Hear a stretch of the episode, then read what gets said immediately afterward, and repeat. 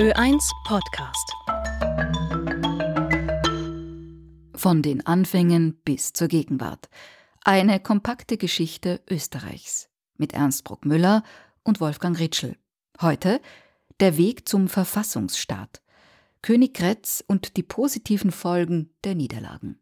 Letztlich waren es die Staatsschulden, die sich in erster Linie durch gescheiterte Kriegshandlungen aufgetürmt hatten, die nach der Niederlage von Solferino 1859 schrittweise zu einer Verfassung geführt haben. Alleine der Begriff Verfassung war ja dem absolut herrschenden Kaiser Franz Josef verhasst, so dass er nur Diplome, das Oktoberdiplom 1859 oder Patente, das Februarpatent 1861 erließ, die zusammen so etwas wie eine Verfassung ergaben. Wer genau, Herr Bruckmüller, konnte da Druck ausüben, dass finanzielle Hilfe über Anleihen zur Deckung der Staatsschulden nur gegen eine Verfassung gewährt würde, bei der das Volk auch mitwirken könne? Ja, das war ganz genau die Finanzbourgeoisie, ganz genau genommen das Haus Rothschild. Also äh, Anselm Rothschild hat dem Kaiser mitgeteilt, ohne Verfassung, ohne parlamentarische Staatsschuldenkontrolle kein Geld mehr. Das war also die ganz einfache Antwort. Man hat dem neoabsolutistischen System nicht mehr getraut seitens jener Kräfte, die das Geld zur Verfügung gestellt haben. In die 1850er, 1860er Jahre fällt dann der Kampf um Deutschland. Da wurde erst einmal der Deutsche Bund reaktiviert mit Österreich als Präsidialmacht 1862 änderte sich in diesem der Ton, da wurde mit Otto von Bismarck ein Mann preußischer Ministerpräsident, der ausschließlich von Gedanken an Preußens Größe und Macht beherrscht wurde. Bismarck war es auch, der 1863 höchst erfolgreich einen Fürstentag in Frankfurt torpediert hat, bei dem Kaiser Franz Josef den Vorsitz geführt hat. Fast alle deutschen Fürsten und Könige haben an diesem Bundestag teilgenommen, nur nicht der wichtigste, der König von Preußen. Ja, das war der große Erfolg Bismarcks, der ja eben eine sehr konsequente Politik betrieben hat. Bismarck gilt zwar als der große Held der deutschen Einigung, aber er war natürlich ein Urpreuße und ihm ging es um die Größe Preußens und das hat er ja letztlich auch geschafft. Bismarck hatte einen schlechten Ruf zu dieser Zeit. Er hat gegen das preußische Parlament regiert und hatte in Deutschland eigentlich einen schlechteren Ruf als in diesem Augenblick Franz Josef, der ja seit 1861 ein bisschen liberal regierte mit dem Februarpatent. Also das war eine kurzfristige Chance, dass man eine österreichische Lösung anpeilen hätte können oder konnte.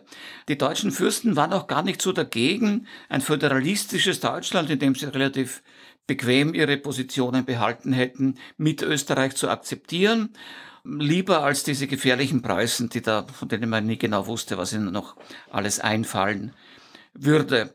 Nun, Bismarck hat also mit einer Reihe von Wolken geschafft, die Österreicher zunächst einmal gemeinsam mit Preußen in einen Krieg um Dänemark zu verwickeln, dann gemeinsam mit den Österreichern Schleswig und Holstein zu verwalten und schließlich aus dieser gemeinsamen Verwaltung jenen Streit werden zu lassen, der dann den Krieg von 1866 auslöste. Natürlich, nachdem man sich mit Italien geeinigt hat auf einen Zwei-Fronten-Krieg, dem dann Österreich auch letztlich unterlag.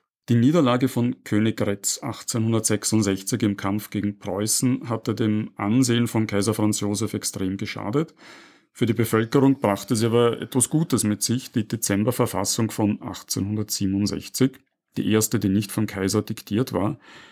Kann man das so sagen, dass es ohne gravierende militärische Niederlagen keine Stärkung des Parlamentarismus in Österreich gegeben hätte? Das haben die Zeitgenossen schon genauso gesehen. Die haben schon gesagt, ja, Solferino, Oktoberdiplom, Februarpatent, Königgrätz, Dezemberverfassung, Ausgleich und Dezemberverfassung. Es kam ja auch der Ausgleich mit Ungarn 1867 zustande. Ja, das ist bedauerlich und vielleicht hängt auch damit zusammen, was wir bis heute beobachten, nämlich die relativ geringe äh, Verankerung des Ansehens des Parlamentes in, in der Bevölkerung in Österreich. Es ist eben der Parlamentarismus nicht durch eine erfolgreiche Revolution, nicht durch das Volk zustande gekommen, sondern durch die Niederlagen des Kaisers. Diese Dezemberverfassung von 1867 haben die österreichischen Abgeordneten auch erkämpft, weil sie im Gegenzug den Ausgleich mit Ungarn akzeptiert haben. Ungarn wollte seine Verfassung von 1848 wieder, würde dafür die Gemeinsamkeit der Verteidigung und der Außenpolitik anerkennen. Kaiser Franz Josef wurde dafür als König von Ungarn akzeptiert, er wurde dann auch als solcher gekrönt. Es gab also fortan zwei konstitutionelle Monarchien mit einem nach außen hin gemeinsamen staatlichen Mantel, wobei das Militär, auch das ungarische, dem Kaiser direkt unterstellt war. Das heißt, in den wichtigsten Politikbereichen blieb Franz Josef auch jener absolute Monarch, als der er sich immer gesehen hat. Wie praktikabel, Herr Bruckmüller, war denn das nunmehrige Nebeneinander von KK, also kaiserlich-königlich und damit cisleitanisch, und K und K, also kaiserlich und königlich und damit den Gesamtstaat meinend. Und da kommt noch KU dazu, nämlich königlich ungarisch. Also es war nicht ganz unkompliziert. Stellen Sie sich vor, es gab ein gemeinsames Kriegsministerium für die gemeinsame Armee. Daneben gab es aber, nachdem man den Ungarn eine eigene Verteidigungskraft zugestanden hat, die Honved, ein eigenes Honved-Ministerium in Budapest. Weil die Ungarn so etwas hatten, bekam die österreichische Reichshälfte auch etwas, die sogenannte Landwehr. Da gab es ein eigenes Landesverteidigungsministerium in Wien. Also es gab eigentlich drei Ministerien, die sich um militärische Belange gekümmert haben. Ganz billig war das System auch nicht. Man hat aber gesagt, im Kriegsfall kommt das sowieso eh alles unter einem gemeinsamen Hut zusammen. Es hat irgendwie funktioniert, eigentümlicherweise. Und es hat wirklich eigentümlicherweise funktioniert, weil nämlich die Staatsauffassungen innerhalb dieser Monarchie ganz verschiedene waren, je nachdem, ob man von Budapest oder von Wien aus das Ganze betrachtet hat. In Budapest sagte man, es gibt zwei Staaten, die haben ein gemeinsames Staatsoberhaupt und einige Politikbereiche gemeinsam, die Armee und die Außenpolitik. In Wien sagte man, es gibt zwei Staaten, die im Reichsrat vertretenen Königreiche und Länder und Ungarn und darüber gibt es die Monarchie, die gemeinsame Monarchie als einen Überstaat. Das haben die Ungarn nie akzeptiert, war aber in Österreich eigentlich die herrschende Lehre. Also in Österreich ist man davon ausgegangen, dass die Monarchie quasi über den beiden Teilstaaten steht, während die Ungarn das Gemeinsame jeweils nur als eine Art Fortsetzung zweier nationaler Ministerien gesehen hat. Das also zwei einander eigentlich ausschließende Staatsauffassungen. Dass das so lange gehalten hat, ist eigentlich eh ein Wunder.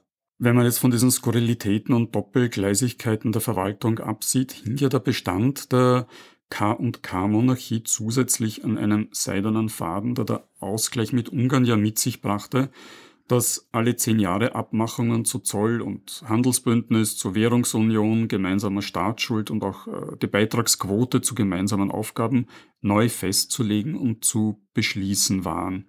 Wie ernst ist denn das Schlagwort von der Monarchie auf Kündigung aus heutiger Sicht äh, zu nehmen? Naja, da war sehr viel Theater Donner dabei. Die Ungarn haben das immer wieder dazu benutzt, um für, für ihre Hohenwed ein bisschen mehr herauszuholen. In Wirklichkeit war die Monarchie eine Ehe zwischen Industrie, vor allem österreichisch-böhmischer Textilindustrie und ungarischem Großgrundbesitz, der den ungarischen Weizen nach Österreich exportiert hatte. Solange diese beiden Kräfte für die ökonomische Vereinigung waren, äh, hat das System ganz gut gehalten, weil es im Interesse der beiden mächtigsten ökonomischen Gruppen in den jeweiligen Teilstaaten war. Der Weg zum Verfassungsstaat. König Kretz und die positiven Folgen der Niederlagen. Das war die 14. Folge einer kompakten Geschichte Österreichs, von den Anfängen bis zur Gegenwart, mit dem Historiker Ernst Bruckmüller und Fragen von Wolfgang Ritschel. Alle Folgen dieses Podcasts kann man dauerhaft nachhören unter oe1.orf.at Schrägstrich Archiv Schrägstrich Geschichte Österreichs.